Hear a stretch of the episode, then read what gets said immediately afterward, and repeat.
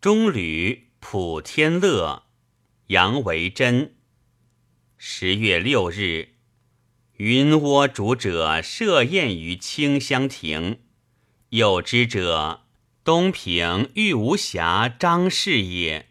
酒半，张氏起于乐章，为赋双飞燕调，必夺枪行酒，以佐主宾之欢。玉无瑕，春无价，清歌一曲，利齿伶牙。斜簪替髻花，锦嵌凌波袜。玉手琵琶弹出罢，怎叫他流落天涯？报来帐下，梨园弟子学士人家。